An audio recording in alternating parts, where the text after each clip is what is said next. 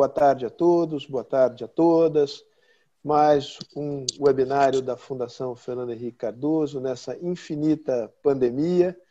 O lado bom é que a gente pode encontrar com pessoas queridas, com muita gente, nessa telinha aqui, que diminui o contato, diminui a imagem, mas de alguma maneira aumenta o nosso alcance e a possibilidade de conversar. Hoje a conversa é sobre o novo marco legal do saneamento. Eu quase que fico imaginando aqui um título alternativo e menos sério para esse seminário, que é será que dessa vez vai?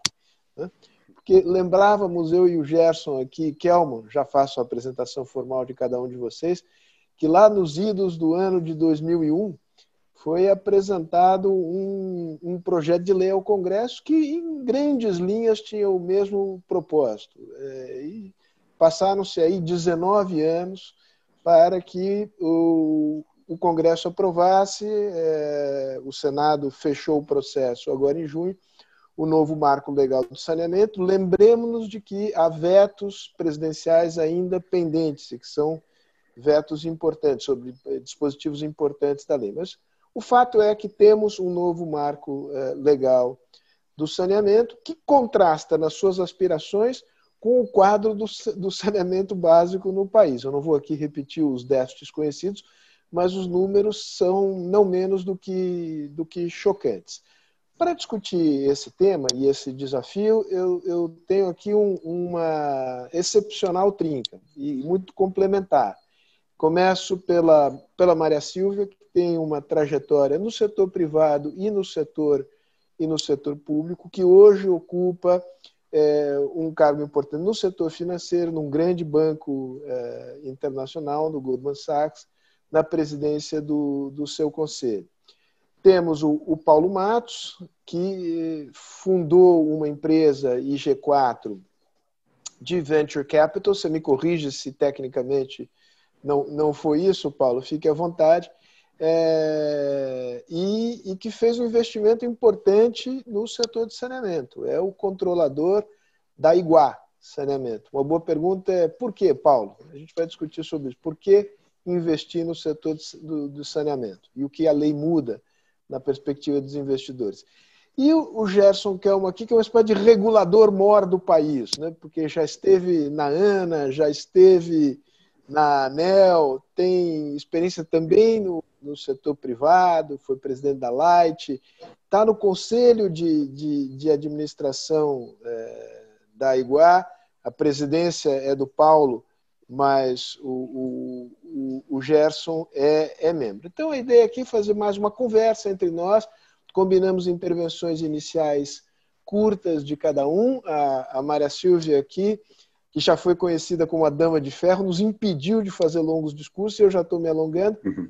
Eu vou ficar aqui, interromper já. Eu vou pedir um minutinho para os nossos comerciais. Antes disso, eu queria agradecer dois parceiros: a Trata Brasil e a ABS, a Associação Brasileira de Engenharia Sanitária, que são, em boa medida, responsáveis pela excelente audiência que nós temos hoje aqui no nosso Zoom. Então, eu vou pedir para subir a cartelinha aqui com as logomarcas dos patrocinadores da Fundação Fernando Henrique Cardoso, mais precisamente da programação anual de seminários da Fundação Fernando Henrique Cardoso. Estão aqui as marcas das empresas, agradeço a todas e cada uma delas. Podem agora tirar a telinha e eh, vamos para a nossa conversa. Vou começar com a Maria Silvia. Então, segundo aquela regra do jogo, intervenções curtas, depois a gente inicia aqui uma conversa e eu vou apresentando as muitas perguntas que eu tenho certeza me chegarão aqui. André Calab deve estar nos assistindo, já me ligou antes aqui na praia, acabado de chegar, me deu um monte de perguntas. André, eu vou ver se eu lembro de tudo que você me perguntou aqui, tá bom? Mas é isso. Maria Silvia, agradecendo tá muito a sua disponibilidade, a palavra é tua. Muito obrigada pelo convite para falar sobre o meu assunto predileto, saneamento, na companhia ilustre do Gerson e do Paulo. É, eu adorei a história do regulador MOR, de fato. Eu conheci o Gerson quando ele criou a ANA, há muitos e muitos anos atrás. Eu era presidente da CSN na bacia hidrográfica do Paraíba do Sul, foi a primeira. Poluição era o tema do momento, né? poluição de águas, e aqui estamos nós, tantos anos depois, vivendo esse momento que, como você disse, já começou muito antes, mas muitas coisas têm o seu momento certo, né? E, e o processo de amadurecimento é acabar com inflação, com infelizmente o déficit público que retornou agora, mas foi um processo gradual de recuperação das contas fiscais, dívida externa. Quem se lembra desse assunto? Né? Eu trabalhei na negociação da dívida externa, atravessamos diversos governos, fizemos moratória, mas são questões resolvidas. Então, sim, muitas vezes a gente demora, tem retrocessos, mas que bom que essa janela da oportunidade da pandemia foi aproveitada e esse assunto finalmente está em vias de ser regulamentado e esperamos ter os investimentos necessários para sairmos dessa, como eu chamo, situação medieval do país. Antes de começarmos aqui essa conversa, nós estávamos falando entre nós, eu estava mencionando um livro que eu li recentemente, que, que menciona que a cidade do Rio de Janeiro foi a segunda cidade segunda capital no mundo a ter saneamento. A primeira foi Paris, a segunda foi o Rio de Janeiro. Isso no início do século passado. Como a gente andou para trás, né?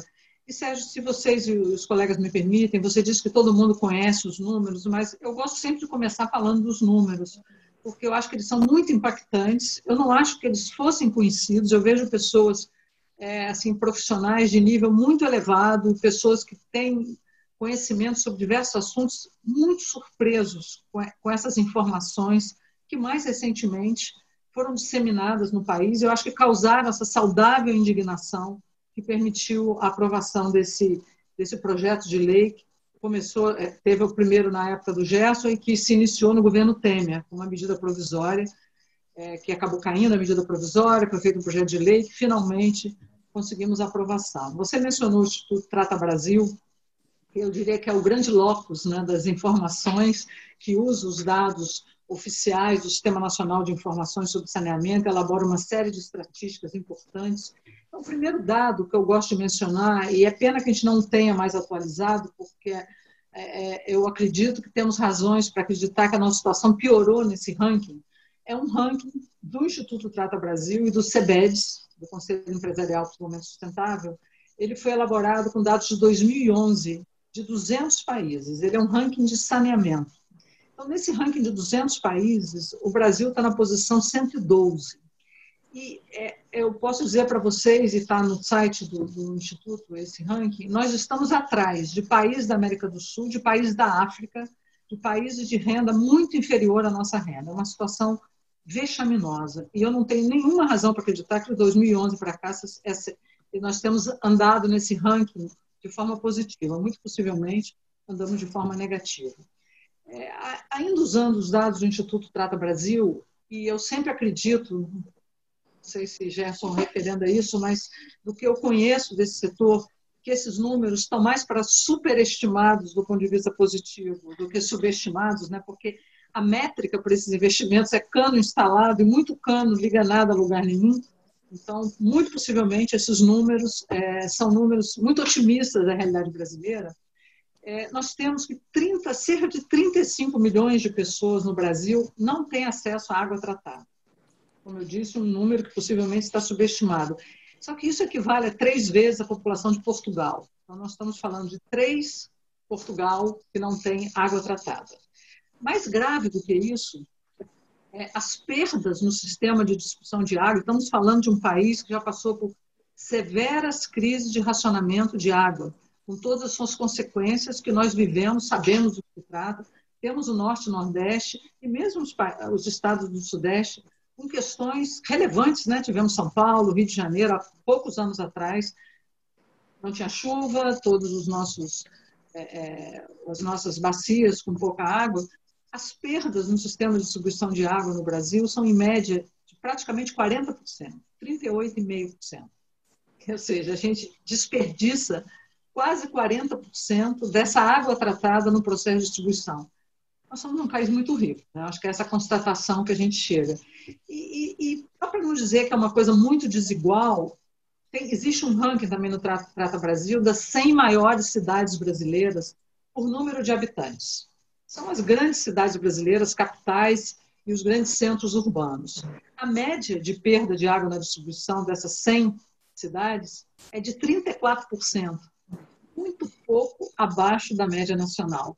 E a gente chega ao extremo ponto máximo da perda, a cidade de Porto Velho, em Rondônia, que perde 77% da sua água tratada, e o município de Santos, em São Paulo, que tem perdas de 14%.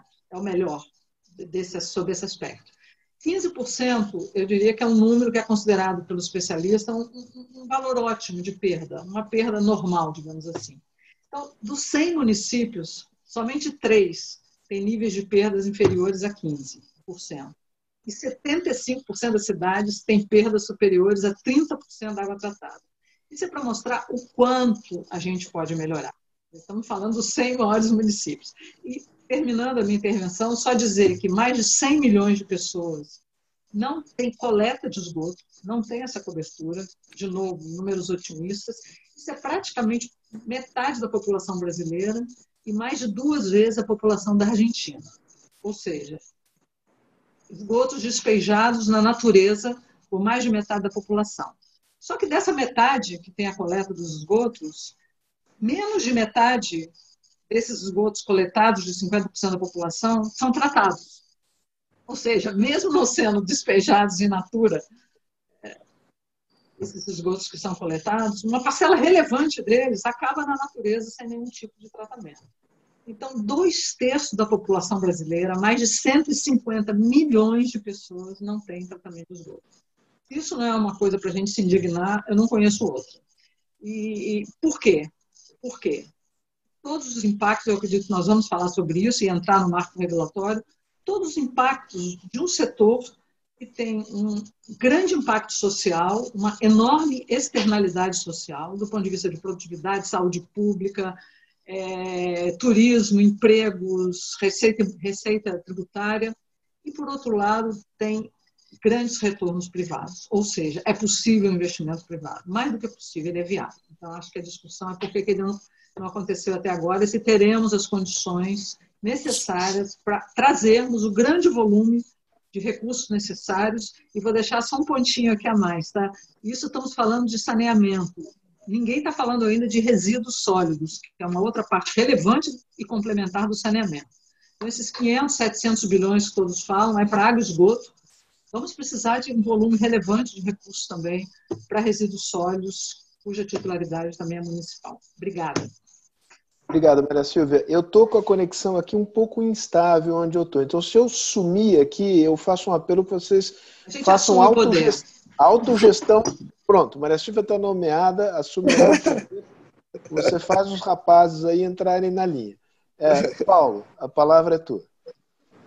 Obrigado, Sérgio. Uh, agradeço o convite da Fundação Fernando Henrique Cardoso. Um prazer enorme estar aqui junto com a Maria Silvia, com, com o Kelman, pessoas com as quais eu venho de diferentes formas uh, em diferentes momentos dialogando e, e, acompanhando esse debate, que é um debate intenso e ao, e ao mesmo tempo uh, pensando em soluções práticas uh, de como resolver o que a Maria Silvia bem, bem apontou como uma situação realmente medieval, né? Quer dizer, é uma, é uma, é uma tristeza um país que é a nona maior economia do mundo, então o Brasil tem uma série de problemas sociais, mas é um país rico, né, do ponto de vista econômico, um país é, é, industrializado, diversificado, com, com, com, com, capacidade de alocação de recursos para a solução de problemas, e a gente tem essa situação medieval, onde a gente tem um ranking, é, figura em rankings de países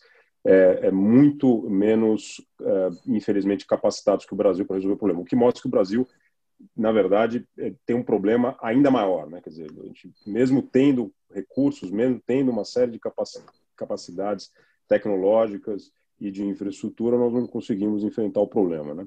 Então, acho que o, o, o, a pergunta é, quer dizer, por quê, né? O que, que, que ocorre? Por que nós chegamos nesse ponto aonde chegamos e, poderíamos não ter chegado, né? Acho que a Maria Silva bem ilustra, quer dizer, se, se a, é, o Rio de Janeiro foi a cidade como exemplo, né, que, que foi a segunda a cidade do mundo a, a ter saneamento, por que, que é, nós regredimos né, e não avançamos. Né?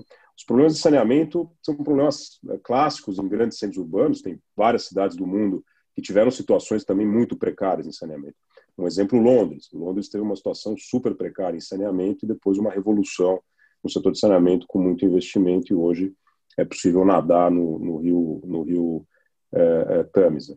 É, é, acho que o problema central é gestão e é, como de, definir a alocação de capital é, nesse setor. Né? Esse é um setor intensivo em capital, ele é um setor que demanda né, um investimento é, constante né, em não só construir a rede de coleta de esgoto e as estações de tratamento de esgoto e as estações de captação e tratamento de água, né, mas demanda é, uma constante é, é, ampliação do sistema, dado que a população cresce, as cidades crescem, os centros urbanos crescem, e você precisa acompanhar esse crescimento orgânico. Né?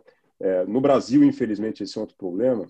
Dizer, muitos dos centros urbanos crescem de forma desorganizada, então você não tem um planejamento estruturado, você tem ocupações irregulares, e aí para você resolver o problema do saneamento nesses lugares é, que tiveram uma ocupação desordenada, o problema é muito maior, ou seja, sai muito mais caro do que fazer um planejamento urbano é, organizado com é, é, é eventualmente áreas da cidade que estão desocupadas passarem a ser ocupadas, que já tem alguma infraestrutura, e você modernizar essa infraestrutura, e outras áreas, quando é feito um planejamento de ocupação, você fazer esse planejamento junto com uma infraestrutura de saneamento, de saúde, para que você não vá gerando uma bola de neve, que depois o custo para resolver passa a ser um custo, como hoje é estimado aí, em é, 700 bilhões, ou até eventualmente podendo chegar a quase um trilhão de, de reais para o Brasil é, chegar nos patamares é, é de nível é, médio dos países da hoje integrantes da OCDE, ou seja, os países ricos como o Brasil, do ponto de vista de, de PIB, é, hoje tem um nível de saneamento, né, os números que a, que a Maria Silva bem apontou, é, de, de quase 100%, né, de 90%, a média da OCDE, mais ou menos 98% dos, das, das, dos domicílios com é, coleta de esgoto, tratamento de esgoto e é, abastecimento com água tratada, né? e, nos, e, e seguindo os padrões da Organização Mundial da Saúde. Né? O Brasil, é, em parte, é, é, mesmo tendo água tratada, às vezes não segue o padrão da Organização Mundial da Saúde do ponto de vista de fluoretação, nível de flúor na água, que é algo importante para a saúde bucal, e uma série de outros temas e problemas que a gente encontra. Então, realmente o desafio é enorme no Brasil.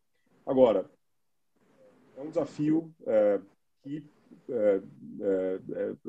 pode ser enfrentado. Eu acho que para enfrentar esse desafio não falta capital. Né? Hoje o mundo é, nunca foi um mundo tão abundante em disponibilidade de capital, nunca foi um mundo tão globalizado, integrado financeiramente. Então, uh, o fluxo de capitais global, seja para dívida, seja para crédito, que pode ser uh, alocado uh, por bancos, instituições financeiras ou e, pelo próprio mercado de capitais nesse setor, ele é, é abundante. E é abundante num custo não, não tão alto. Acho que hoje é abundante com crédito de longo prazo num custo bastante interessante. Né?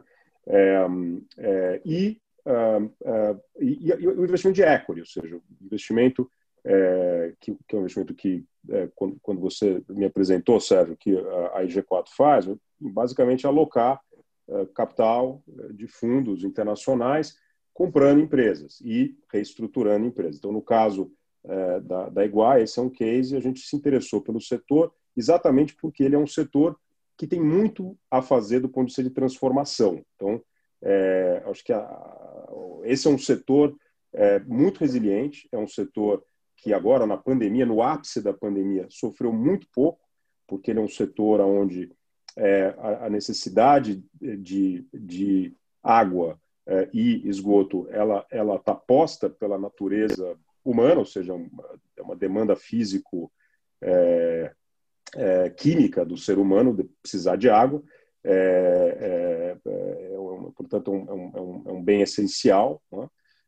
e é, um, é, um, é, um, é um setor que, no final, ele está diretamente associado né, a como o ser humano se organiza em, em, sociedade, não se o país está crescendo ou não do ponto de vista de, de PIB, ou se uh, o presidente é o presidente A, B ou C, ou seja, os problemas políticos e econômicos macro do país não interferem na demanda por água. Né? O que interfere é na decisão e na forma de alocação de capital. Então, é, o Brasil tem capacidade de atrair essa abundância de capital global e doméstico que está disponível para ser alocado? Sim, e o setor de saneamento é, poderia ser é, suficientemente financiado, com espaço para todas as empresas interessadas em competir, entrar no setor, tá?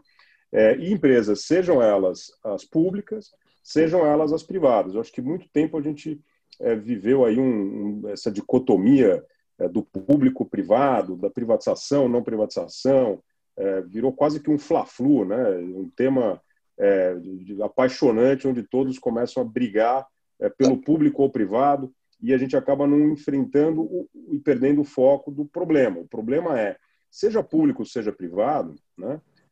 o cidadão, a cidadã, é, querem saber se tem ou não tem o saneamento. Se for público, bem gerido, com capacidade financeira de alocar capital, ok, não tem problema. O cidadão brasileiro, a cidadã brasileira vai ter o saneamento. É, se for privado, também tem que ser bem regulado e tem que é, é, conseguir ter a alocação adequada de capital para ter o saneamento num, num custo adequado com uma capacidade é, de pagamento da população. Isso vale para o público e vale para o privado. Né? Então, é, eu acho que é uma combinação de, de, de, de forças e de esforços, né, públicos e privados, que são necessários com boa regulação né, para atração de capital. Capital vem. Tendo boa gestão, capital vem. Né? Eu, eu dou um exemplo aqui, é, sem fazer enfim, a apologia aqui da, da Iguá, mas já que você mencionou, eu sou presidente do conselho da Iguá e, e, e representando a ciência controlador da Iguá Saneamento que eu tenho o prazer aqui de dividir o conselho com, com, com o Gerson é, é Kelman, e, e, e, eu lembro da Maria Silva, é, Maria Silva, no passado a gente falava de saneamento, falava de crédito, etc. Você sempre muito defensora do mercado de capitais como uma alternativa para crédito, né? É, enfim, há, duas semanas atrás a gente fez uma primeira grande emissão de quase 900 milhões de reais de debêntures de infraestrutura com o selo de debêntures sustentáveis, não selo de sustentabilidade, que é um selo socioambiental, é, tivemos mais de três vezes a demanda uh, super, super é, over, oversubscribed, né? ou seja, uma demanda que excedeu em três vezes a oferta é, que fizemos, né? com investidores nacionais, internacionais, é, é, investindo numa dívida de 14 anos, ou seja, um financiamento de longuíssimo prazo, é, acreditando no setor de saneamento brasileiro. Né? Não é acreditando na Iguá apenas. Qualquer empresa bem gerida que fizer esse movimento de mercado de capitais vai conseguir ter acesso, seja pública, seja privada. Então, eu, eu acho que é, é, o desafio que a gente tem aqui é essa soma de forças para atrair esse volume enorme de capital que está disponível. Se a gente atrair e gerir bem, com uma boa regulação, a gente pode falar daqui a pouco do marco regulatório, não vou entrar em detalhes, é, eu acho que o Brasil consegue atingir as metas aí para, quem sabe, em, em 2033 chegar a níveis do, dos países uh, da OCDE. Muito bom, Paulo. Gerson, é, a palavra é tua. Você diga o que você quiser, mas eu, te provocando na condição de regulador mor e lembrando que o, o diabo está nos detalhes, muito dependerá da regulação que será feita agora pela ANA, que se tornou um órgão é, não diria todo poderoso, mas com muito poder. Né? É, como é que você vê os detalhes e, e o diabo nos detalhes? Obrigado, Sérgio. É, obrigado aí pelo convite. É uma satisfação estar de novo no webinar da Fundação. É, satisfação estar com a Maria Silvia e com o Paulo, dois amigos.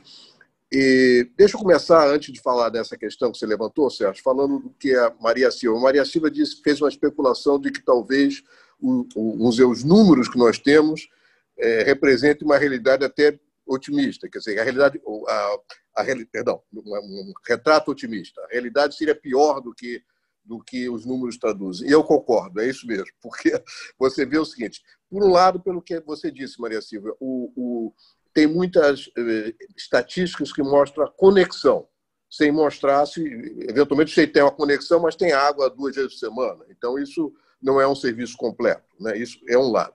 E do lado do saneamento, tem situações parecidas. Nós temos estações de tratamento de esgoto que não funcionam direito. Quer dizer, o, por, por décadas, nós incentivamos a construção de infraestrutura, a inauguração de uma obra né? teve lobby para construir, mas é, a operação, fazer funcionar, funcionar seguidamente durante décadas também, isso esse, esse incentivo não, não tem existido e nós temos um monte de infraestrutura espalhada pelo país, estações de tratamento de esgoto ou estações elevatórias ociosas, que não, não funcionam direito, tal, não foram, enfim, foram inauguradas e foram abandonadas.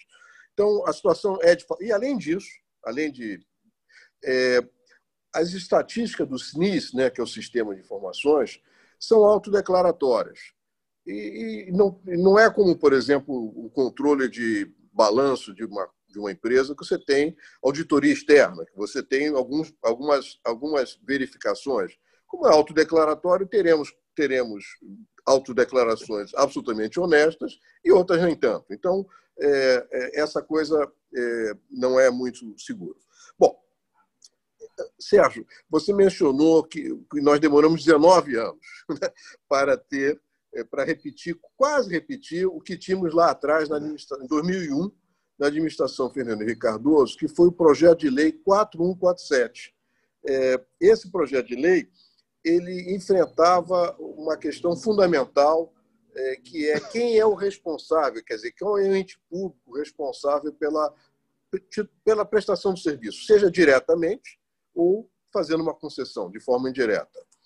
E, e lá no 4147 definia que quando o serviço, quando as, as, a infraestrutura para água e saneamento for é, exclusivamente para servir um único município, o interesse é local e a Constituição diz que quando o interesse é só local, o município tem que cuidar do assunto.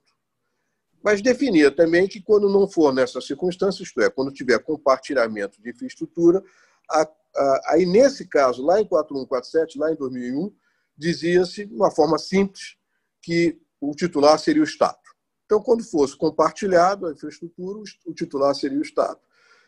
É, é uma lástima que o, o, esse, o PL não passou, talvez por causa disso, não passou por causa disso, talvez porque era muito drástico, e, e ficou, ficamos aí muitos anos. 20 anos depois, é, a definição do que, que, é, do que, que é interesse local, o que, que é interesse comum, repetiu-se na lei atual, essa que foi aprovada no mês passado.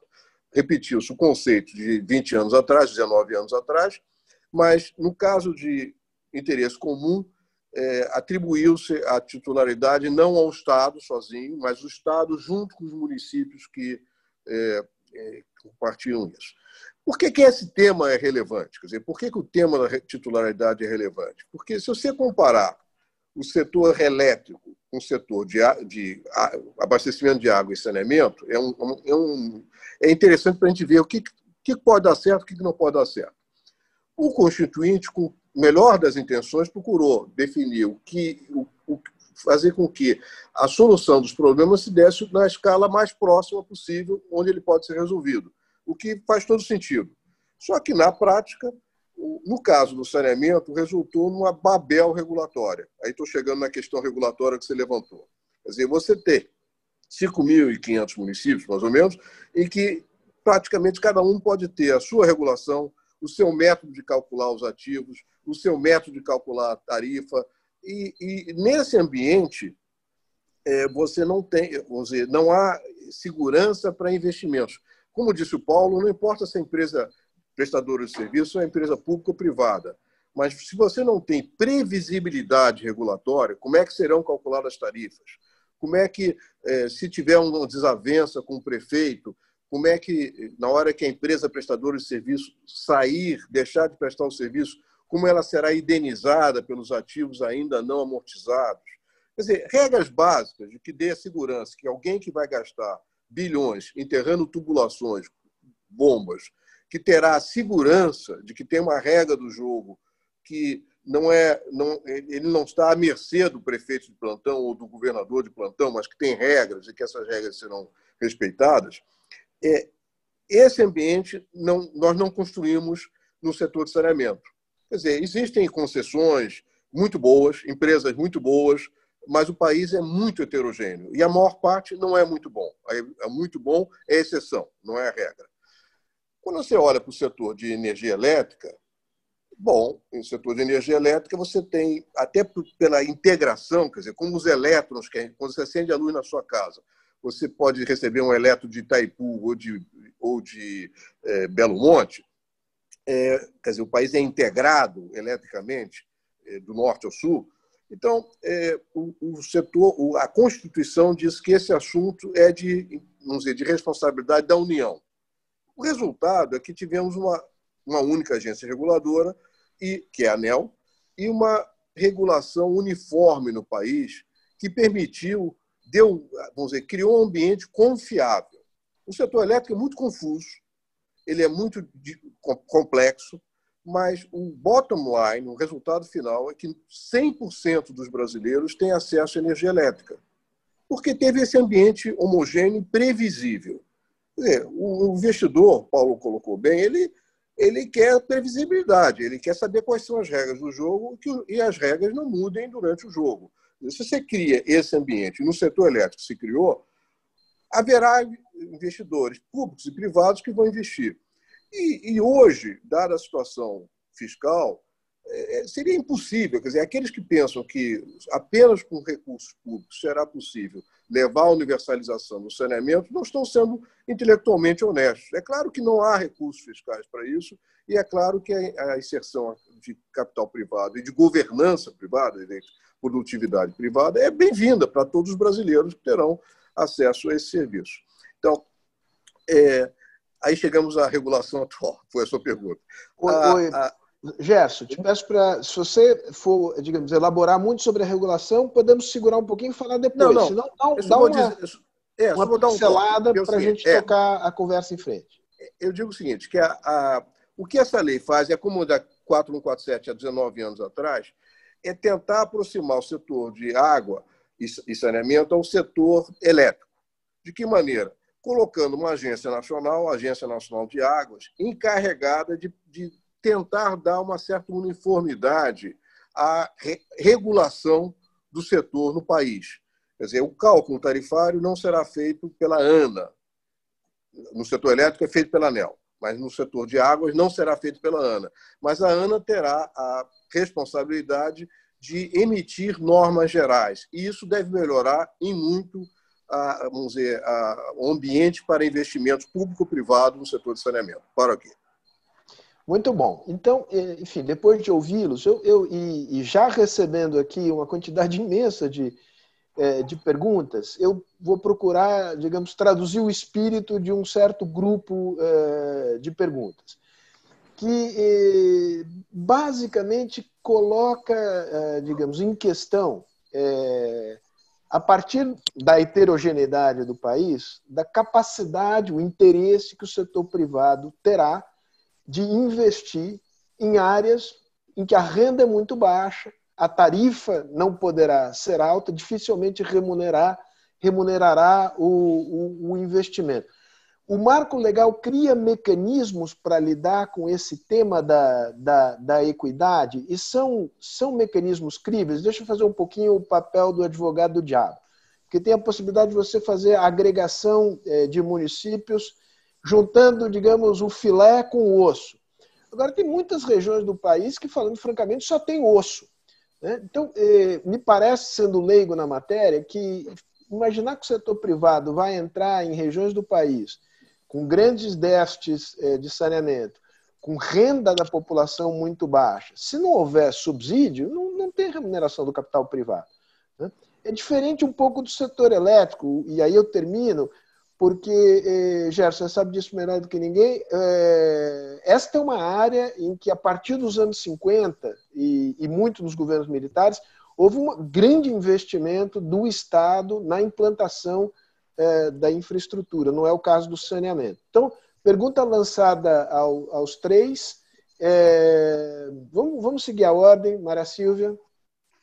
É, é, eu ouvi muito essa pergunta em muitos debates, desde que se começou lá no governo Temer se debater o tema. Eu acho muito interessante que as pessoas não se perguntem o contrário, né? Porque em mais de um século, dois séculos, em que essa, esse setor, essa atividade esteve nas mãos do setor público, por que, que esses municípios de baixa renda e baixa atividade até hoje não têm esgotamento sanitário. A minha pergunta é exatamente o contrário, né? Por que o setor privado não vai ser atraído? É porque o setor público nunca fez isso. Então, é, é essa visão de, do setor privado que faz isso ou aquilo, que só pensa no seu resultado, é, essa é uma atividade, esse é um serviço, é um bem público. Saneamento é um bem público, pela sua natureza de ser um serviço que tem uma enorme externalidade social.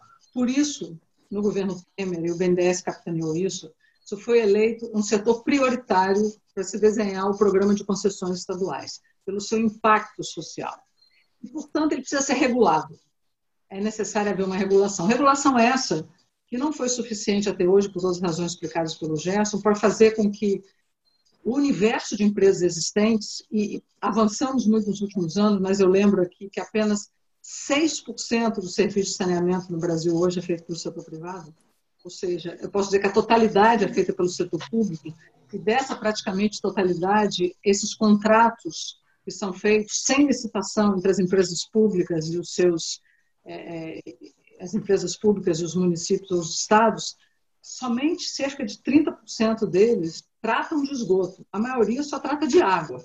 E assim mesmo, como vemos, eu conheço bem a realidade do estado aqui do Rio de Janeiro, pelo tempo que eu passei no BNDES, embora se fale que é universalizado a oferta de água tratada, como bem disse o Gerson, são serviços que funcionam dois dias, não funcionam cinco dias, que o prefeito tem que contratar um carro-pipa para que a escola possa funcionar. Então, eu acho que a gente precisa se tratar do assunto de uma forma muito objetiva.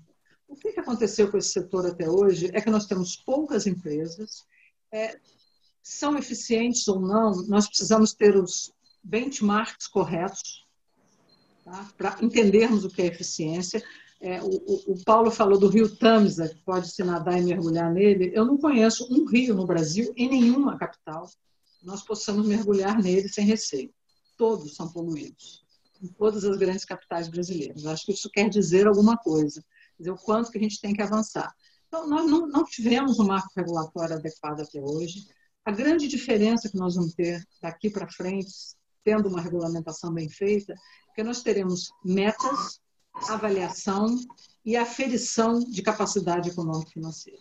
Haverá competição. Eu não posso dizer se uma empresa é eficiente ou não se ela não tem competição se ela não precisa fazer uma licitação para ser contratada, se ela não consegue aferir a sua competitividade com o outro.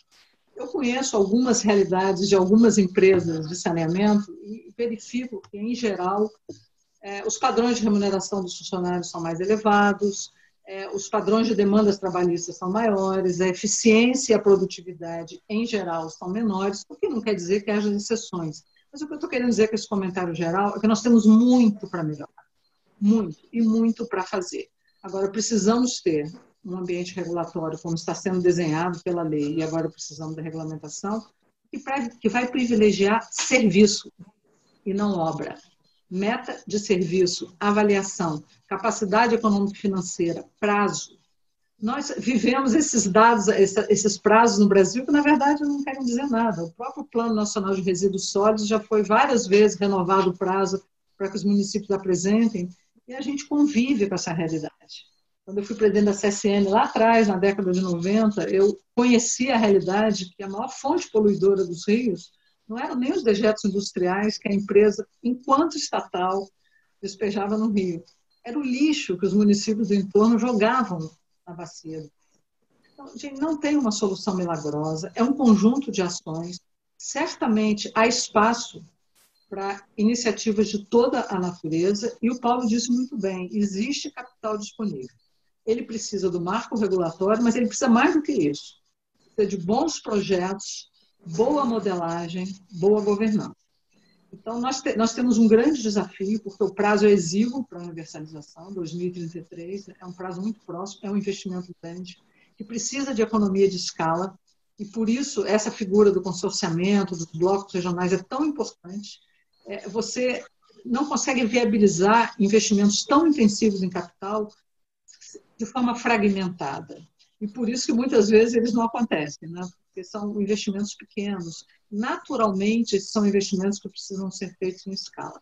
Eu paro aqui, mas é, de fato, a questão da regulamentação, e como você falou, Sérgio, o diabo mora nos detalhes, nós precisamos avançar agora do projeto de lei para ter uma regulamentação que dê ao investidor a segurança necessária para investir. Eu queria ressaltar o papel importante que o BNDES tem de fazer a formulação desses projetos em nome das empresas estaduais. Um último ponto para encerrar é queria lembrar também que o, Estado de Alagoas está lançando agora, ou já lançou o seu edital, nós vamos ter já a concorrência para a contratação de toda a região metropolitana da cidade de Alagoas, mostrando que, mesmo sem marco regulatório, também é possível fazer, é uma questão de vontade e determinação. O Estado de Alagoas começou esse projeto quando eu estava no banco, lá em 2017, final de 2016, e mesmo no marco regulatório antigo, usou a figura do consorciamento, dividiu o filé mignon com o osso e está trazendo aí uma concorrência que faz todo sentido e que está atraindo muito interesse da iniciativa privada. Legal, Maria Silvia. A, a, palavra é do Paulo. É, Gerson, já te antecipo uma, perguntas que tem aqui várias a respeito é, de que, qual é a capacidade que o Estado tem de fiscalizar esses contratos de concessão, não apenas do ponto de vista de cumprimento de metas, de, de, de universalização, mas de redução de desperdício, mensuração da eficiência da empresa, etc. Me dá a impressão que essa será uma atribuição que não será desempenhada pela ANA, isso serão agências regionais e, e estaduais. E parece que é um campo relativamente débil, mas uh, fica, fica com isso pendurado. Paulo, é, tua vez. Me, me, mata uma curiosidade aqui que tem a ver com, com essa questão de, digamos, de retorno do investimento. Qual é a área de atuação geográfica da, da Iguá?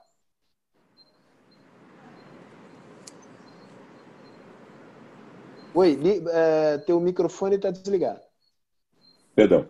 É, obrigado, Sérgio. Hoje, hoje é igual uma empresa que atua no Brasil inteiro, com 18 concessões e, e, crescendo.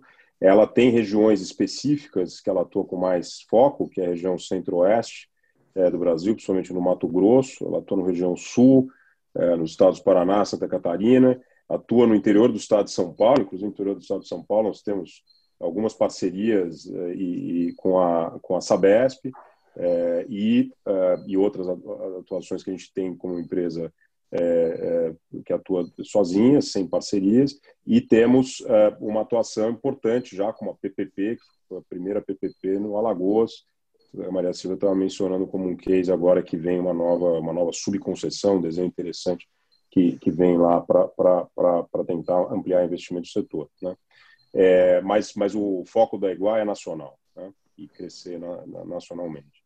É, mas, mas talvez indo para os pontos aí que, que, que vieram de, de, de, debate, intervenção da, da Maria Silva, muito apropriado, eu, eu, eu acho o seguinte, veja, cerca de 92% do setor hoje é estatal, ok?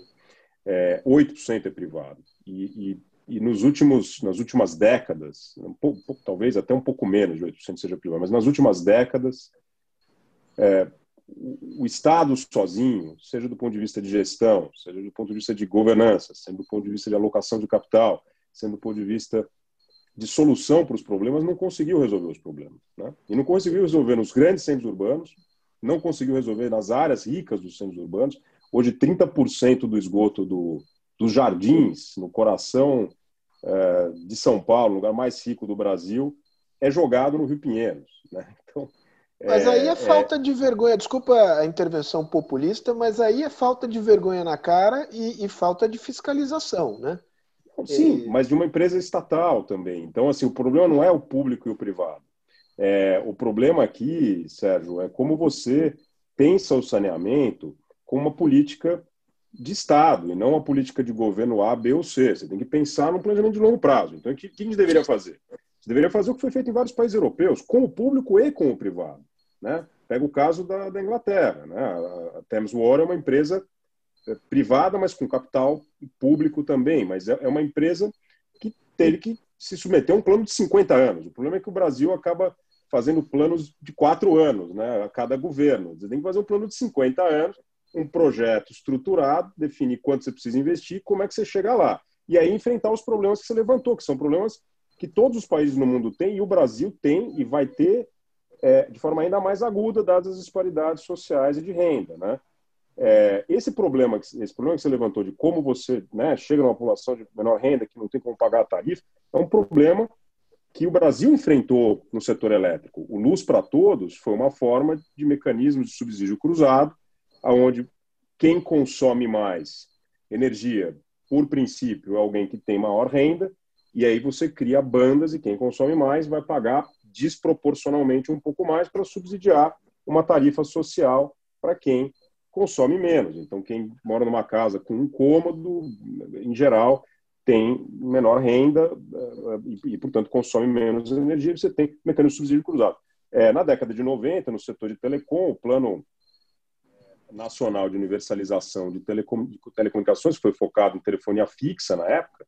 Depois, telecomunicações com revoluções tecnológicas eh, se expandiu para outras formas de telecomunicações, banda larga, telefonia móvel em especial, mas na telefonia fixa, não muito tempo atrás, década de 90, foi feito um plano nacional de banda larga, de, de, de universalização de telefonia fixa, depois veio de, de, banda larga, mas de universalização de telefonia fixa, é, criou-se mecanismo de subsídio cruzado. Uma empresa, para entrar numa região, tinha que fazer o que você chamou, tinha que investir também na área que, é, que você chamou de osso, né? tinha que levar o, o investimento no setor mais é, é, de maior renda, que poderia eventualmente remunerar o, aquele capital de uma forma, mas tinha que fazer também investimento numa área para universalizar a rede né, de telefonia é, em áreas é, é, não tão, tão, tão ricas. Então, esses mecanismos o Brasil já usou, já lidou com eles. Né? Luz para todo o setor de energia, Plano Nacional de Universalização em setor de, de, de telefonia, né?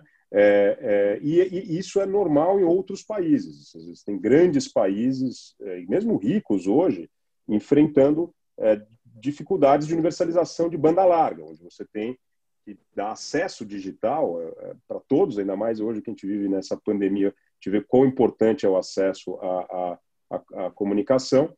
E você tem, mesmo em países ricos, como você faz subsídio cruzado para que alguém que não tenha chegar ao investimento de uma rede de, fibra ótica numa região que eventualmente tem baixa densidade populacional ou menor renda, né, ou as duas coisas. Então, o Brasil vai enfrentar esses problemas como outros países enfrentaram. O Brasil já enfrentou com mecanismos relativamente é, bem organizados, estruturados de marcos regulatórios, luz para todos e universalização de telefonia fixa. Governos é, é, é, de, de matizes ideológicas diferentes lidaram com esses problemas no Brasil. Por que não pensar isso no setor de saneamento. É totalmente possível.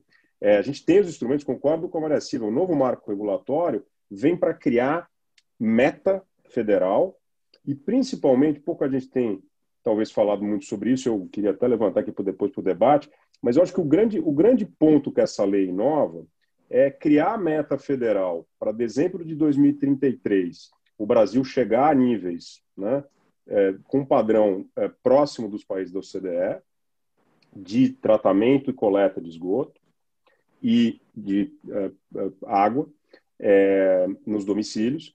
É, mas, para essas metas serem cumpridas, até final de março de 2022, é, quem hoje presta o serviço no setor público, sejam empresas estatais, sejam empresas é, é, privadas, sejam, sejam, sejam municípios diretamente, vão ter que mostrar capacidade financeira de cumprir meta, que foi o que a Maria Silva bem destacou. Se você não tiver capacidade financeira, você se comprometer com uma meta, e você é uma empresa estatal ou um município que não tem recursos financeiros, você não está incorrendo num descumprimento só da lei nova de saneamento, você está incorrendo num, num problema de improbidade administrativa e de responsabilidade fiscal. E aí você tem a combinação dessas legislações com uma forma de, de, de, de lidar com, com a estrutura de incentivos. De novo, não precisa ser 100% privado. Em nenhuma parte do mundo é 100% privado.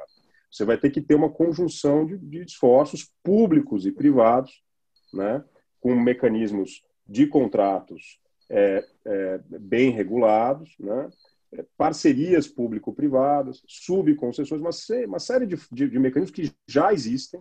Né? Aliás, os contratos de concessão são regidos por uma lei federal, lei, a lei de concessões. Né? Já há uma regulação por contrato federal. Né?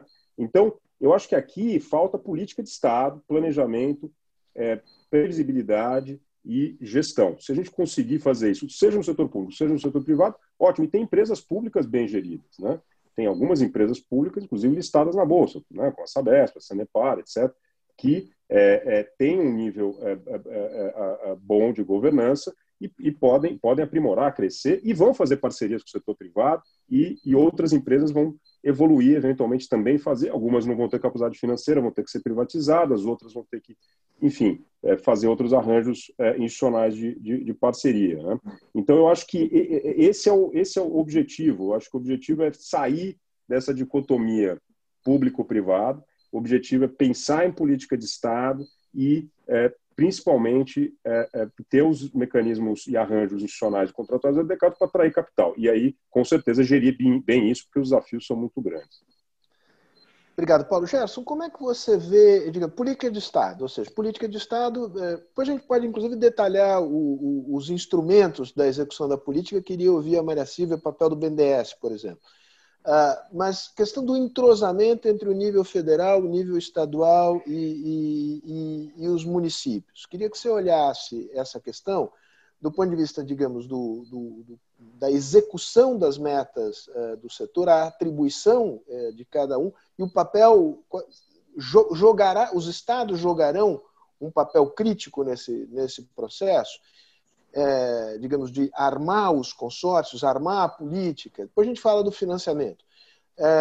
E do ponto de vista também da, da fiscalização?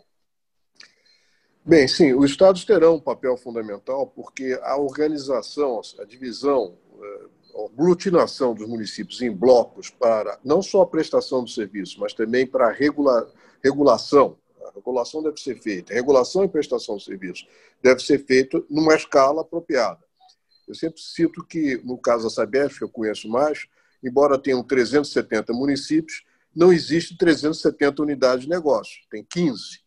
E tem uma única agência reguladora. Então, isso explica parcialmente o uhum. fato de que, entre tantas empresas públicas, a Sabesp é bem, bem sucedida e, e está lá é, na Bolsa de Nova York, Bolsa de São Paulo, etc.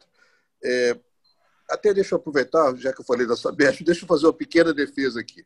Você falou do, do, do esgoto que se joga é, ainda no Pinheiros, é verdade mas as pessoas imaginam. Quem falou que... foi o Paulo. Eu, eu te reverberei o que ele falou. Não, mas deixa, não, deixa eu explicar não, uma coisa não, que eu acho que é. E eu não é falei que a culpa é da Sabesp, não. Pode ter eu ligação sei, clandestina. Pode Pinheiros e Tietê também, nos dois. É, não, tem, claro, os rios são imundos. Então não há o que falar. Eu vou ter que defender São Paulo aqui, porque tem dois cariocas aqui. Agora, Maria Silvia, agora já começou a atacar o Pinheiros e o Tietê também. Gente, é a Bahia de Guanabara. Infelizmente, eu disse o ah, seguinte: nenhum eu disse que nenhuma capital brasileira ah, tem um rio que se possa nadar, como o Paulo disse. É, agora agora nenhum, estamos, estamos nenhum, Infelizmente. Estamos... E sabe o que é pior? As pessoas passam e nem olham. Nem se apercebem disso, porque já estão acostumados. Mas então deixa eu aproveitar essa eh, deixa aí para falar, para ter, também endereçar uma questão que você falou antes, eh, e eu já volto à sua questão. É o seguinte: as pessoas imaginam que estão pagando por um serviço que pagam por uma tarifa suíça, mas têm um serviço péssimo. É, as pessoas imaginam que pagam por um serviço e pagam pela uma infraestrutura que deveria existir para prestar um serviço completo de saneamento.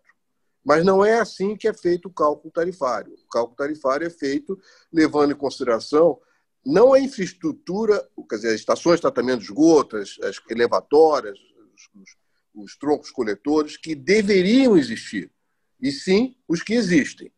Então, significa o seguinte: que se, se a produtividade da companhia, qualquer companhia, continuar como está hoje, o aumento de, de instalações, é, sendo os mesmos pagantes, o aumento de instalações implicaria no aumento tarifário. O que, que pode impedir o aumento tarifário? De um lado, você estender a rede para atender com coleta de esgoto quem não é hoje atendido. Isso aumenta a receita da empresa. E, de outro lado, mais importante ainda, é a empresa aumentar a produtividade dela. Ela, ela pode ser muito mais eficiente, em geral, todas, inclusive a Sabesp, todas, podem ser mais eficientes do que são hoje. É, e uma prova disso você tem é, no caso de Maceió, indo de novo lá para Lagoas. É, o, o, o, que o BNDES modelou, e foi antes mesmo, a Maria Silva apontou corretamente, foi antes da, é, do novo marco, apontou lá uma região no entorno da região metropolitana de, de, de Maceió, onde se vai colocar à disposição da iniciativa privada ou da pública, pode ser empresas públicas ou privadas, não vem ao caso, mas é uma competição para a prestação de um serviço ambicioso.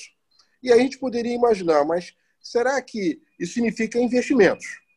E esses investimentos implicarão num aumento tarifário? Não, porque há um aumento de produtividade. Então, é um exemplo de que você consegue, é, com aumento de produtividade, vai, a prova do pudim vai ser quando abrir lá a licitação e ver se, se de fato é, tem, enfim, tem competição. Mas supondo que tenha, será uma prova de que é, é possível você melhorar efetivamente o serviço em termos de abrangência e de qualidade, sem necessariamente é, aumentar as tarifas. Todavia, Sérgio tem razão. Você pode imaginar regiões, eu não vou citar nenhuma para não ofender ninguém, mas regiões é, é, lá no, mais no norte do país, mais no norte, grandes regiões, e que seja difícil você empacotar o filé e o osso. Você tem razão nisso.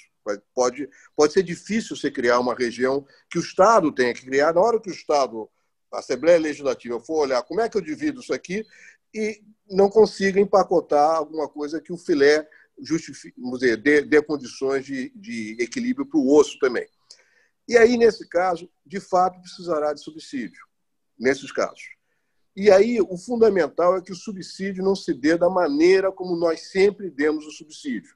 Nós sempre demos subsídio, isto é, recursos do contribuinte para a empresa. O que, que faz a empresa? A empresa atende os, os interesses daqueles que conseguem fazer pressão em cima do governador, do, do, enfim, de quem dirige a empresa. E quem são esses? São aqueles que têm poder. Né? São aqueles que têm recursos, são aqueles que têm poder. Isso explica que onde nós vivemos tem coleta de esgoto, tem, é tudo beleza, nós estamos, parecemos que estamos morando na Suíça.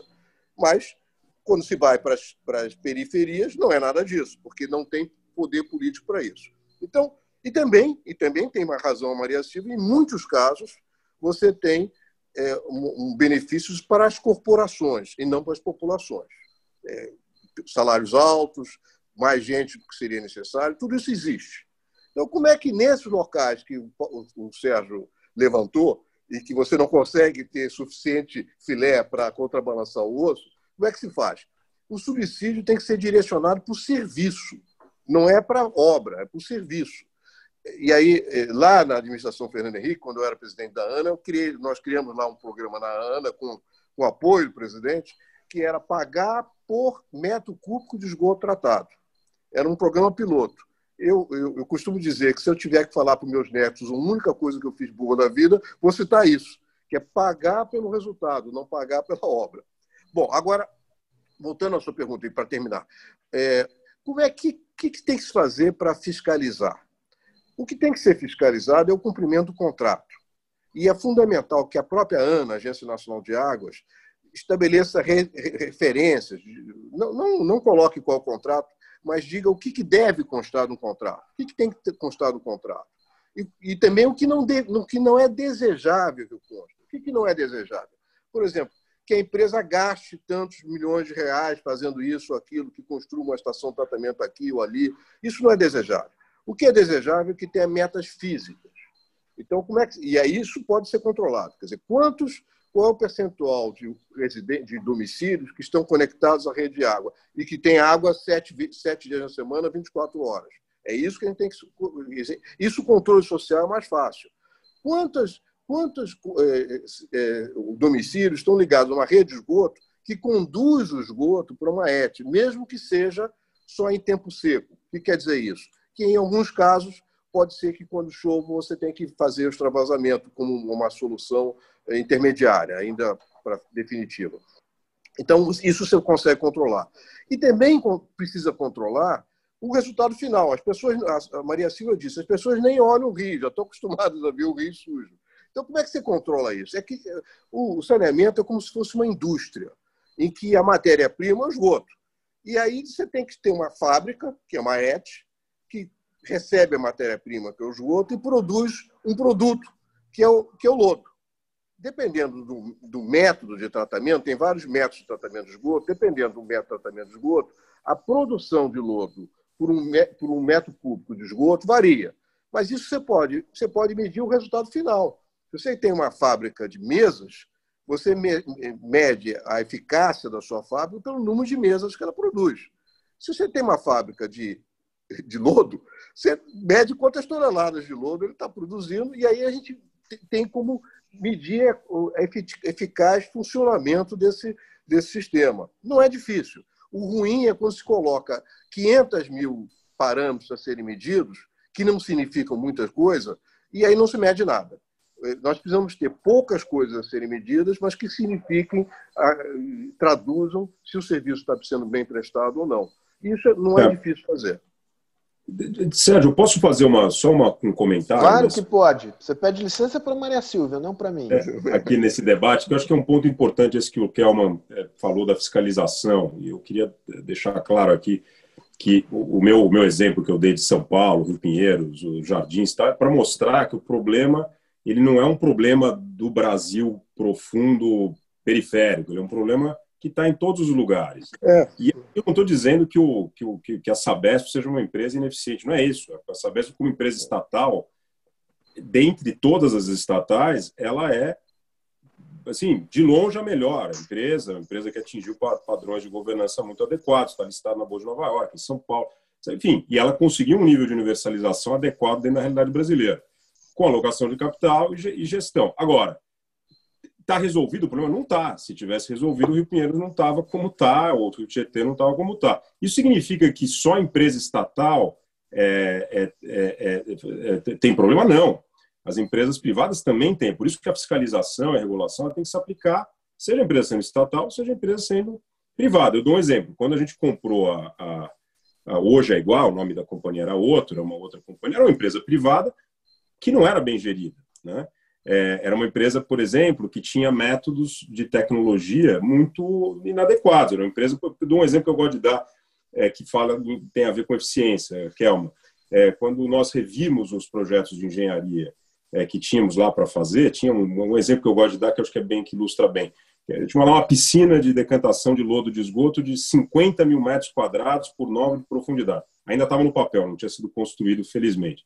Projeto como a Maria Silva falou, que é o sonho de quem gosta de fazer obra. Né? Um negócio gigantesco, 90 mil metros, 50 mil metros de, de, de, concreto com 9 de profundidade. Imagina se tinha que desmatar uma área gigante, super impacto ambiental, demorava dois anos para fazer.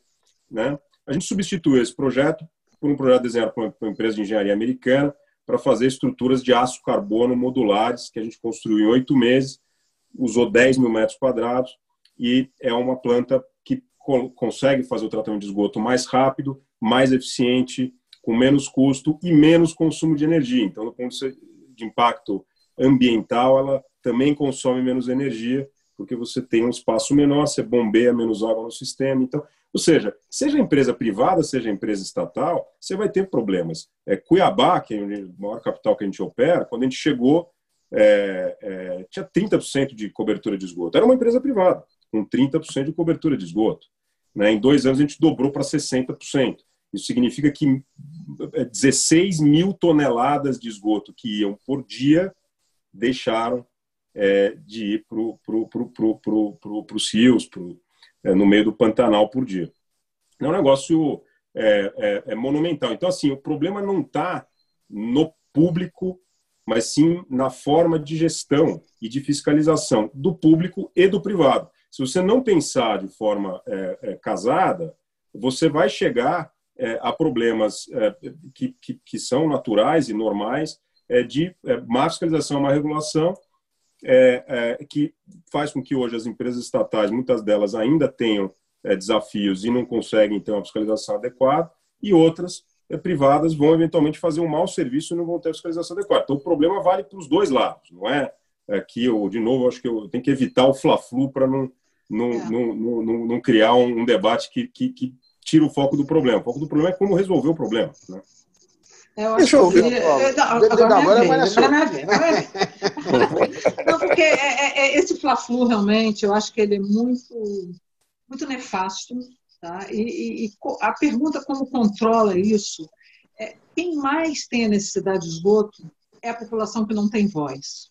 Por que, que esse assunto nunca aconteceu? Porque o benefício do saneamento ele é difuso. Ele é diferente de um telefone celular, ele é diferente da luz que você liga na sua casa. Você aperta o interruptor, você tem luz, você não tem luz. Você tem o um telefone, você não tem o um telefone. Eu lembro aqui que telecomunicações foi privatizada no Brasil, sob muita polêmica, e eu sempre me pergunto atualmente, no meio da pandemia, se nós estaríamos aqui fazendo essa live se ainda existisse a Telebrás. Então é importante a gente sair um pouco desse o público privado. Isso para mim não tem a menor relevância. Para mim o relevante é a competição, porque na verdade esse, essa lei, esse marco regulatório, ele está falando de abrir o setor para a competição e, portanto, para maior produtividade, para maior eficiência e para uma menor tarifa. Eu só vou saber esse discurso que a gente fica, ah, fulano é competente, fulano é incompetente, o outro é competente. O que vai dizer disso é a competição, é aquele leilão lá de Alagoas, e quando abrir lá o, o envelope, a gente vai ver se tem competição e quem está bidando pela melhor tarifa. E o setor público tem que fazer o seu papel em nome da população que não tem voz e, portanto, esse é o controle que tem que ser exercido com debates que tragam informação a esse público para que eles entendam os malefícios de não ter saneamento e os grandes benefícios de ter saneamento. O poder público, o que ele tem que fazer é controlar, é regular, é fiscalizar.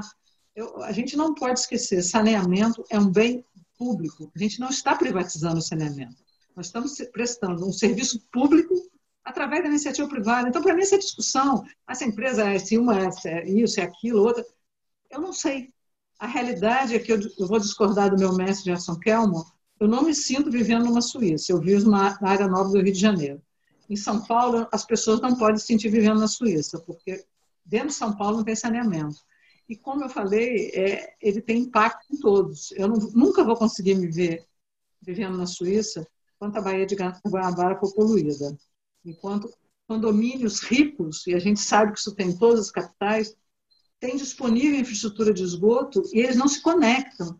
Tanto é, é assim que a nova lei é, é, tão surreal que a nova lei que foi aprovada, ela traz a obrigação do, dos edifícios se conectarem à rede de disponível. A gente chegou ao absurdo de ter a infraestrutura disponível, se optar por não conectar, quer dizer, é um desprezo tão grande pela coisa pública que eu, eu, eu sinceramente não, mal consigo entender. Então, acho que a gente está falando aqui é de competição, é de trazer mais investidores, de trazer novas empresas, de que todas essas áreas brasileiras, que como eu dei os números aí no início, possam passar por um necessário processo de investimento para evitarmos doenças, impacto em saúde pública. Existem estudos da Organização Mundial da Saúde que mostram que a cada dólar investido em saneamento, você economiza quase cinco reais em saúde pública. Então, o melhor investimento em saúde pública que o Brasil pode fazer é investir em saneamento. As crianças deixam de faltar às aulas, seus pais deixam de faltar ao trabalho, você gera empregos no turismo, com rios, bacias hidrográficas, baías como a de Guanabara sendo é, saneadas e tendo balneabilidade. Basta olhar quem viaja, conhece as grandes baías no mundo, o atrativo turístico que isso gera. Você gera emprego, gera arrecadação de impostos e, portanto, gera riqueza. Uma situação de ganha, ganha, ganha. Por que, que não aconteceu até hoje? Porque nunca houve competição, porque a população que não tem esse serviço não tem voz e, portanto, isso nunca foi um tema de debate. Quando a gente tem eleições municipais, eleições estaduais, esses nunca foram temas de Então, acho que a importância desse debate público, e que bom né, que está acontecendo mais esse aqui, e que tanto se falou em saneamento nos últimos dois anos, isso é um ganho para a sociedade brasileira enorme. As pessoas passaram a conhecer a realidade, a se indignar com a realidade, e esse é o primeiro passo para mudar a realidade. Público e privado, não importa. Precisa ser eficiente, precisa cumprir o seu objetivo. Não há retorno privado, como muito bem disse o Paulo, e complementou o Gerson, existem mecanismos absolutamente conhecidos e legítimos de se prover subsídios a esse serviço. Subsídios no orçamento, e não crédito subsidiado, como se fazia no passado, que resultava numa obra que não era entregue ou era mal feita. Nós estamos falando da população ter o seu serviço. Realmente, no século XXI, que ano passado, pela pandemia, estamos passando, né? eu acho que se tornou inaceitável. E o debate público e privado, sinceramente, a gente devia virar essa página e partir para o que interessa, que é a universalização dos serviços, maior grau de produtividade e eficiência. E eu, olha, eu vou fazer uma aposta com vocês. Tá? Eu acredito, não é acreditar por causa de crença, não. Eu estudei esses números em alguns estados do Brasil e, apesar de serem números que também não são transparentes, havia muitas evidências de que em alguns estados estudados era possível universalizar o serviço de água e esgoto, reduzindo tarifa, com graus de produtividade comparáveis a empresas internacionais. Porque a gente se conforma com pouco, né? São referências que são referências que viram em torno delas mesmas. Então, acho que o debate aqui importante é a gente entender que a situação não é mais aceitável e que esse marco regulatório, e aí eu queria muito que o Gerson falasse um pouco sobre isso, como ele está vendo essa regulação, se ele vai trazer, de fato, um ambiente em que os investidores, por ser um investimento de alto volume e de longo prazo, né? a gente sabe que investimento de saneamento não se paga em dois, três anos, como que ele está vendo essa, essa regulamentação da nova lei? Posso responder, Sérgio? Pode, pode, mas eu vou, te, vou pegar carona aqui. No... Queria que você é, procurasse, digamos, desenhar aqui qual é o cenário de, de competição? Quer dizer, vai, entrarão capitais privados. Algumas empresas estaduais terão capacidade de competir nesse novo ambiente. Essas empresas estaduais é, entrarão em licitações também fora da sua área de geográfica de atuação tradicional? A lei permite que façam isso? Isso é uma pergunta. A outra pergunta é, digamos, esse processo de, de, como é que você faz o ajuntamento, a agregação dos municípios, é, não é um processo estritamente técnico. Isso terá de ser aprovado na Assembleia Legislativa. Qual é o, qual é o jogo que você imagina de influências no desenho é, desses conglomerados de, de municípios? Bom, é, primeiro, é, primeira pergunta se as estaduais hoje, as, as boas, né, as, as, eficientes, poderão ir, ir, além dos seus estados? Podem, podem. E provavelmente algumas irão, vamos dizer, competirão. Pode. É, a divisão é, de, de vamos dizer, do território em blocos de, de municípios, em regiões de prestação de serviço, é algo inédito. Nós não passamos por isso.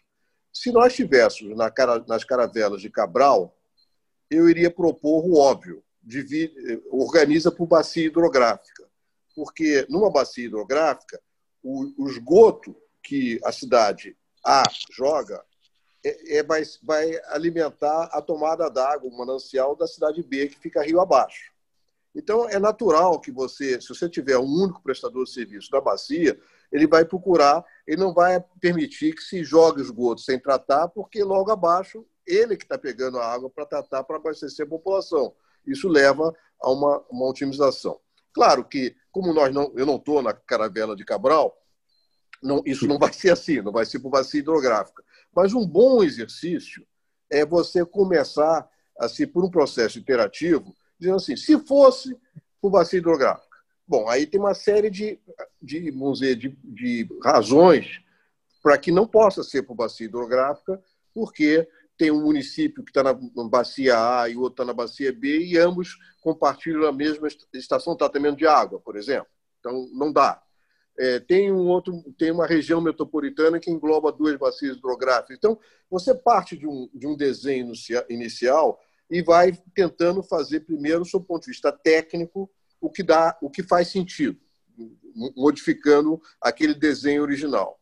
E depois você vai passar inexoravelmente por uma fase de discussão política, porque os municípios não são obrigados, e quem vai ter que fazer essa divisão serão as assembleias legislativas por lei que dividam o território em, em, em áreas, em blocos de municípios.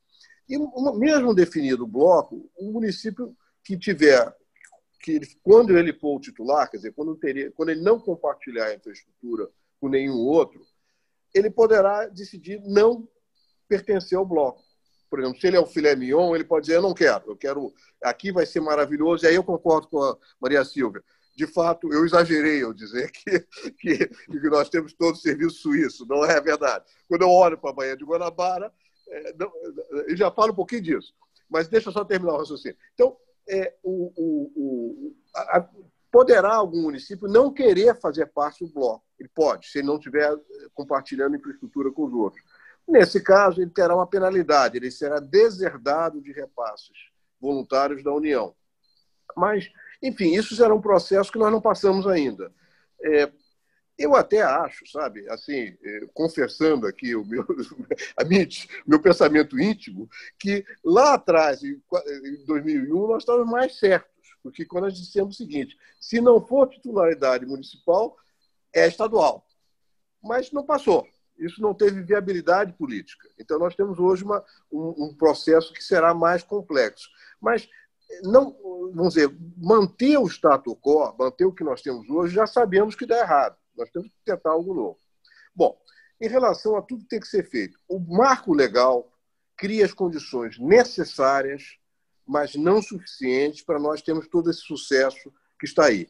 O Paulo e a, e a Maria Silva destacaram bem a quantidade de, de recursos, eh, empresas, recursos esmurrando as nossas portas quase, porque todo, todo, todo o capital, todo, todo gestor de fundo de investimento procura colocar o dinheiro onde, no jargão americano, é ESG, quer dizer, ambiental, é, social e, e, do ponto de vista de governança, atraente. E não tem nada que é mais ESG do que o saneamento, porque você resolve a poluição dos rios da Baía de Guanabara, você é, é, dá empregos e, e, e, aumenta a saúde da população, e você aumenta enormemente a governança com mais produtividade. Então, investimentos, dizer, há, como o Paulo destacou bem, há muito, muito interesse em investir no Brasil.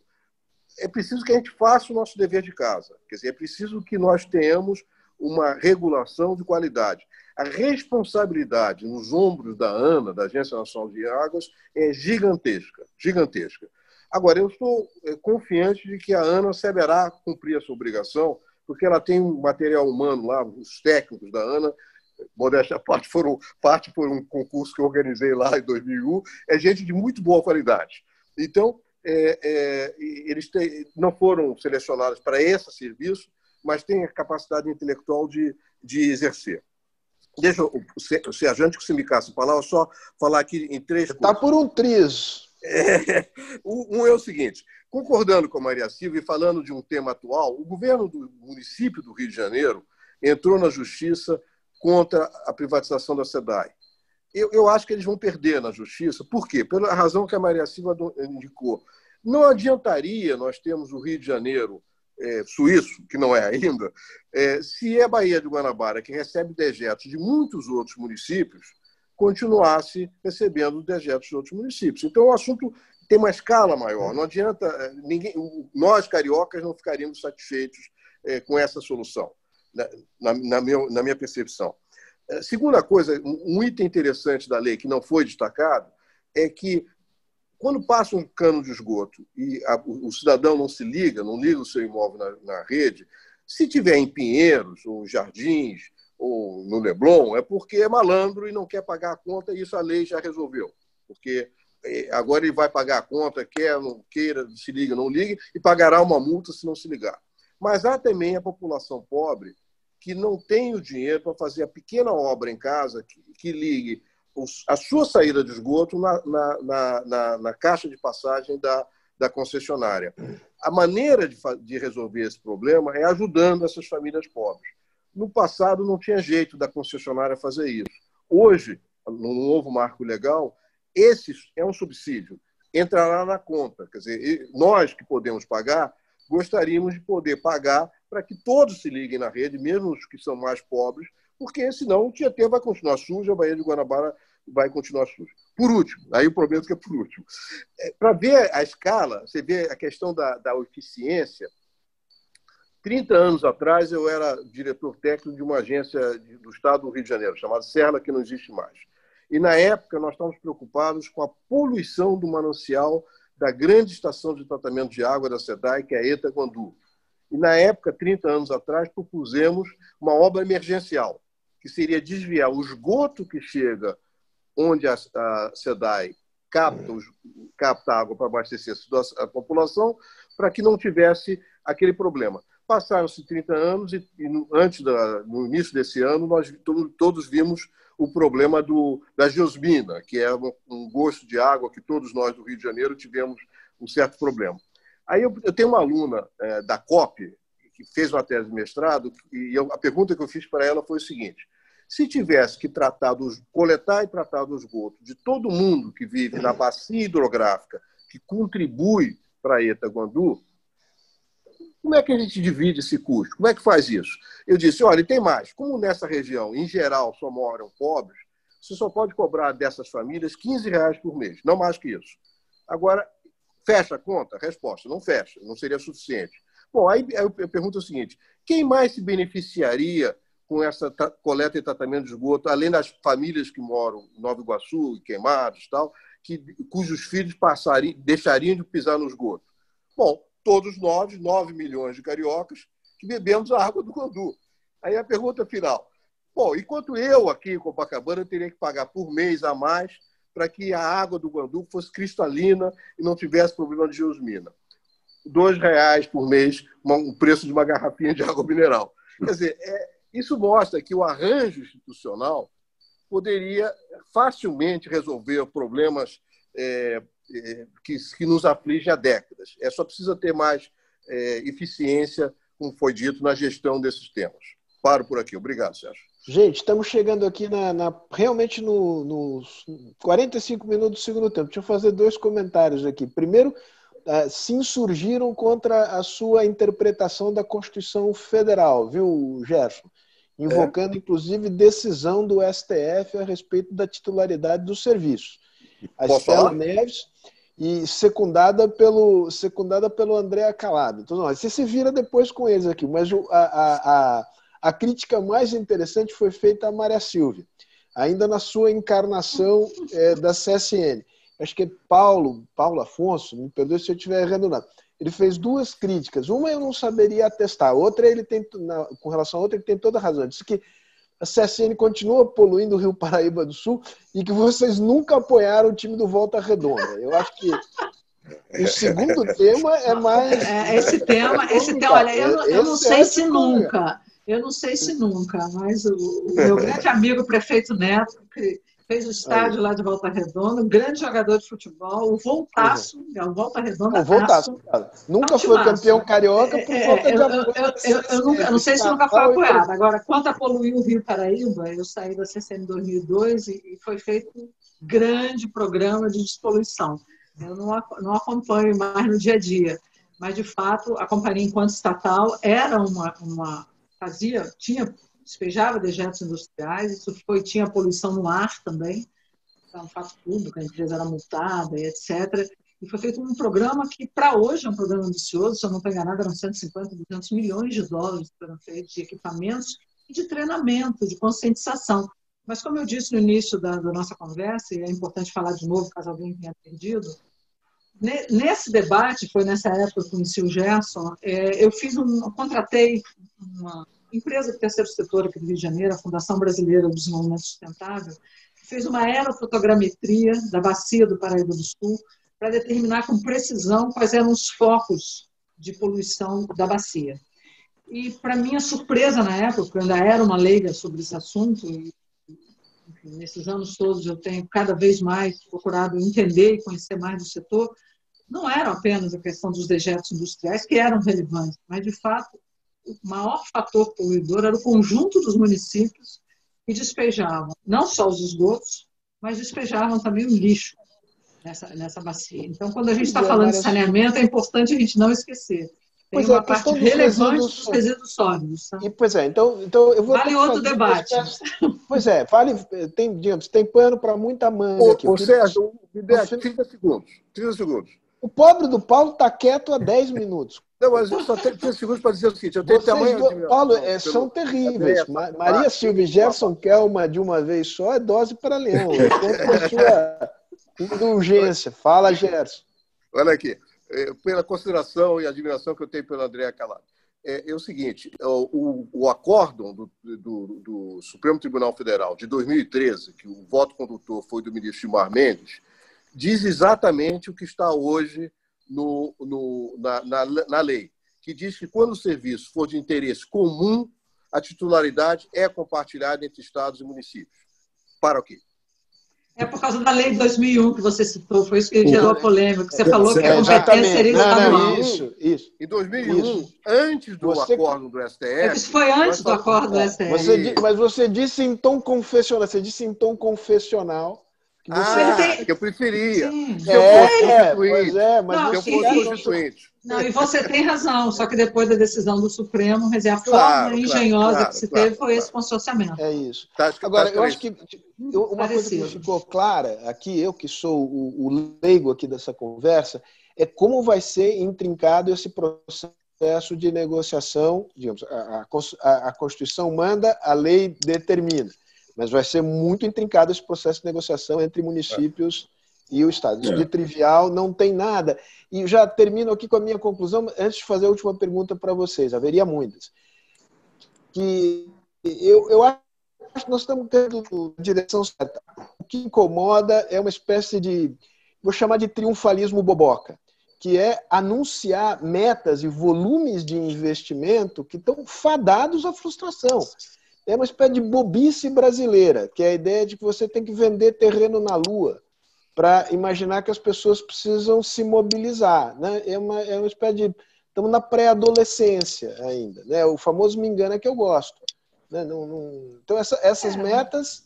É, não diria, não seria tão radical assim, não, Sérgio. Ah, deixa o radicalismo comigo. Não, eu ando, eu ando precisa ter as metas. Precisa não. ter as metas. E tem, e tem um carvão para chegar a 2040. Ter. Nós temos que andar rápido. Possíveis.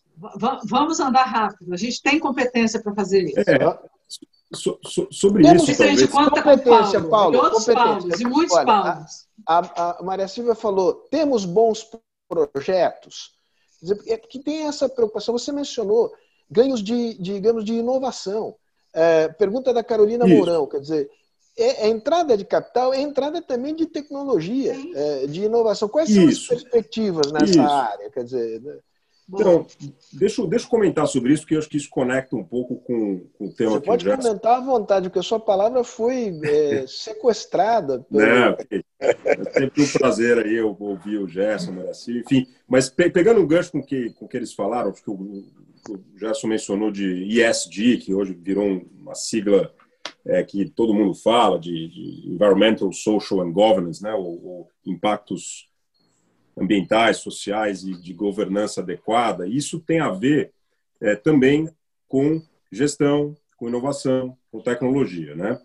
Veja, meta, é, e aí concordando com a Maria Silva, sério, acho que meta tem que ter, porque se você não tiver meta, você não tem como ter planejamento. Se você não tiver claro, planejamento. Claro. Agora, o ponto é: é factível chegar, né, cumprir a meta ou é mais uma meta que o Brasil vai colocar e né, vai estar fadado ao fracasso, como você apontou com, com uma possibilidade, dado que a gente teve vários casos na história de, é, de fracassos, infelizmente, é, é, é de, de, de, falta de planejamento. Então, eu acho que quando você tem meta e quando você vincula a meta a obrigações financeiras e de controles, eu acho que esse é o grande, é o grande foco que eu, que eu acredito que se a ANA conseguir, como órgão de Estado, não de governo, né, é, tentar entender para cada empresa, para cada município, seja empresa pública, seja empresa privada, definir padrões de fiscalização sobre a capacidade de execução dos investimentos dentro dos prazos, isso vai permitir que você tenha um acompanhamento da meta. E se você consegue chegar na meta ou não, e se você não consegue, você tem que corrigir o rumo. Né? Você não pode deixar que a coisa vire uma bola de neve, que aí lá na frente você vai perceber que você não conseguiu novamente cumprir o plano. Né? Então tem que ser algo monitorado, fiscalizado, adequado. E para as empresas que não tiverem cumprido, tem que ter penalidades para os estados, municípios que não tiverem capacidade financeira, tem que forçar e aí pode apoiar com planejamento, com o BNDES ajudando a fazer projetos, mecanismos de parcerias público-privadas, subconcessões, privatizações, enfim. Mas o ponto central é, a gente tem uma grande oportunidade, tem um conceito no, na, enfim, que às vezes usado a economia mais ligada ao mercado financeiro, que é o é chamado em inglês o leapfrog effect, né? É o efeito do, do pulo do, da, do, do sapo, né? É, para tentar fazer uma tradução meio, meio, meio simplória aqui para o português. É o seguinte, a gente, ainda não construiu muita coisa. Os países que já construíram, que já têm infraestruturas de saneamento consolidadas, eles têm mais dificuldade de inovar na sua infraestrutura, porque eles já têm, né? já têm galerias uh, enterradas, já têm infraestruturas enterradas antiquíssimas, que eles têm que fazer manutenção e que elas foram é, definidas num outro padrão é, de desenvolvimento industrial e tecnológico. O Brasil, apesar de estar muito atrás, ele tem uma oportunidade. Qual é a oportunidade? Já que a gente tem muito a fazer de investimento, vamos fazer já inovando. Se a gente traz tecnologia, você consegue ter o, o pulo do sapo, ou seja, você consegue eventualmente, é, é, até 2033, vamos todos trabalhar para isso, chegar num padrão ainda melhor, quem sabe, do ponto de vista de eficiência de alocação de capital, produtividade é, e é, é, prestação de serviço com qualidade e a, a, tarifa adequada, do que países, eventualmente, que têm saneamento há mais de, de um século. Por que isso?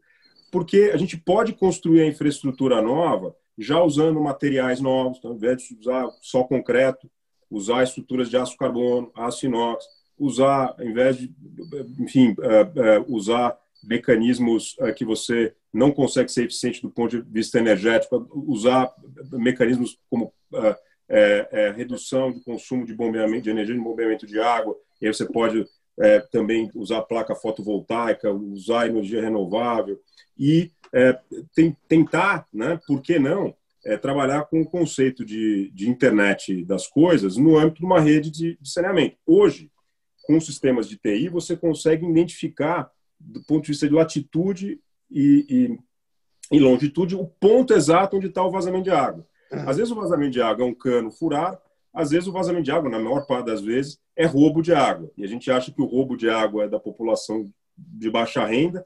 Não, a maior parte do roubo de água é água comercial sendo roubada por empresas que fazem o chamado gato para roubar água ou condomínios que roubam água para encher é, a piscina. Dizer, o Brasil é, como ele é, infelizmente. E aí você tem que ter fiscalização, tem que ter controle. Isso é TI, tecnologia. Você vai lá, tem mecanismos você consegue entender aonde está hoje, muito precisamente, o ponto. Aí você combate o roubo de água, combate a perda de água.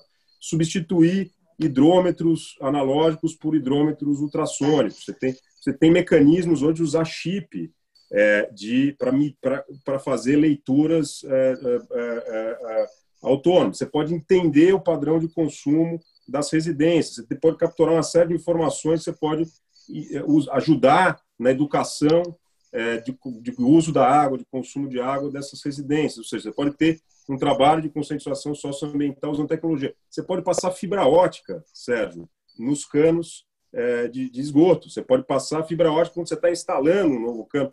Com isso, você pode é. ter uma eficiência dessa, dessa rede. Então, você pensar no, no que a gente chama hoje vai, de, de terceira é, revolução é, ou nova revolução industrial, ou um, um Green New Deal, é, para tentar é, revolucionar as infraestruturas já com um novo padrão tecnológico, é uma oportunidade que o Brasil tem. Aí você fala, pô, mas o Brasil está tão longe e a população de baixa renda não tem nem saneamento, vamos pensar em internet, vamos pensar em, em fibra ótica, em...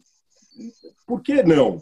Se isso for fazer com que a gente chegue mais rápido, no, no, no, na cobertura. Não, e, inclusive viabilize a própria cobertura, né? Quando você está falando de passar a fibra ótica, você está gerando uma série de outros serviços.